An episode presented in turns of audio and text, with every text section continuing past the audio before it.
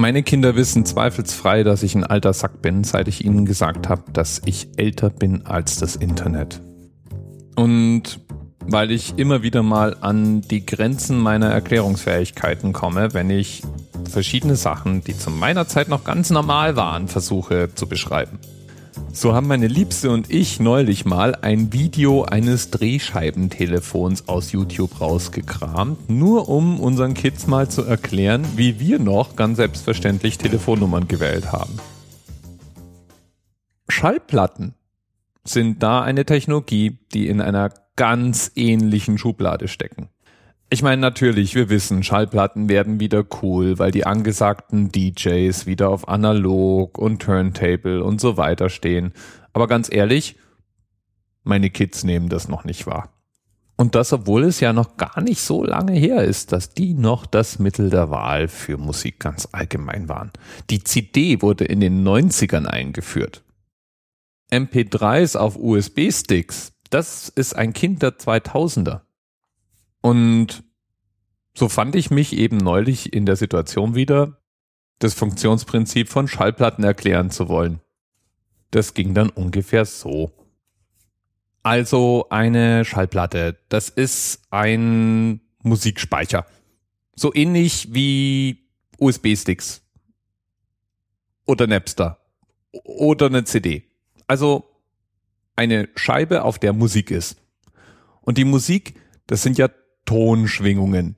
Und diese Schwingungen sind praktisch auf die Rillen in dieser Scheibe drauf graviert. Und damit man an diese Schwingungen rankommt, legt man diese Scheibe auf einen sich drehenden Teller und man nimmt einen Schwenkarm, der dann ganz leicht mit seiner Spitze vorne in diese Rille reingreift.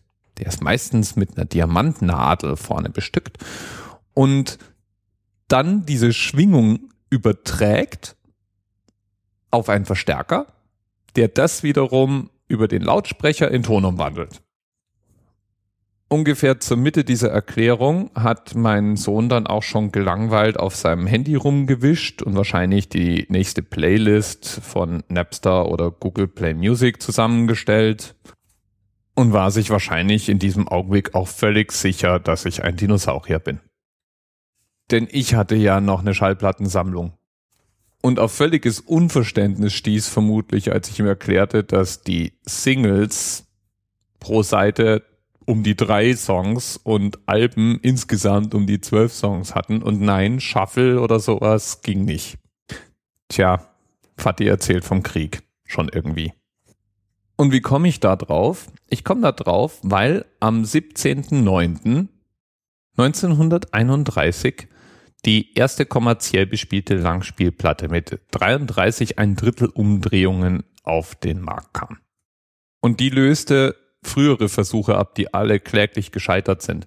So hat zum Beispiel Edison, ja, der mit der Glühbirne, 1926 schon mal versucht, eine Langspielplatte auf den Markt zu bringen. Die hatte eine extreme Mikrorille und musste mit ganz speziellen Geräten abgespielt werden. Die durfte sich auch nicht bewegen dabei und deswegen war sie einen halben Zentimeter dick, damit die Scheibe nicht flexibel war. Wenn man sich mal vorstellt, eine durchschnittliche Musiksammlung von heute auf Datenträgern, die einen halben Zentimeter dick sind und dann 20 Minuten Abspielzeit pro Seite haben, irgendwo unterbringen zu müssen, dann darf man sich mal geschmeidig eine Lagerhalle mieten.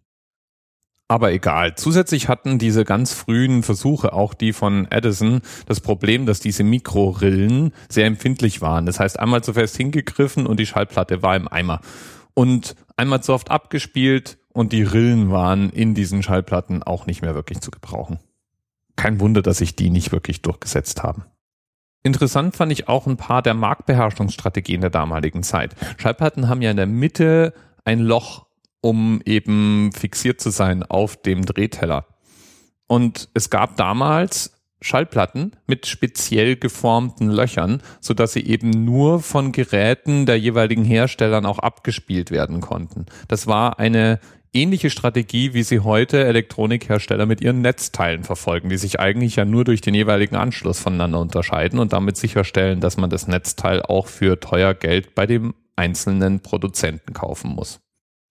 Und dann war auch das Format dieser Rillen nicht unbedingt standardisiert. Es gab zum Beispiel verschiedene Rillenbreiten, verschiedene Tiefen, verschiedene angeforderte Abspielgeschwindigkeiten und es gab Schallplatten mit mehreren parallelen Rillen, die zum Beispiel dann unterschiedliche Stimmen ein und desselben Konzerts abspielten oder verschiedene Musikstücke eines Albums hatten und die man abspielen konnte, indem man eben den Abnehmer immer ganz genau auf die richtige Anfangsrille setzte, bevor man abgespielt hat. Okay, jetzt fühle ich mich selber auch schon wie so ein Dinosaurier. Und dabei war ich ja gar nicht so richtig vollflächig mehr im Schallplattenalter.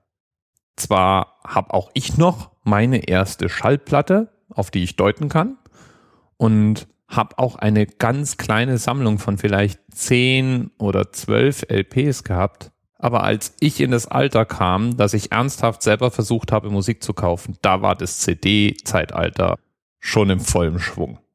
Ich bin also gar nicht so ein übler Dinosaurier. Und ich gebe es zu, es war mir ein Fest, als ich beim letzten Umzug die gesammelte CD-Sammlung in einem großen Schwung in den Container geworfen habe.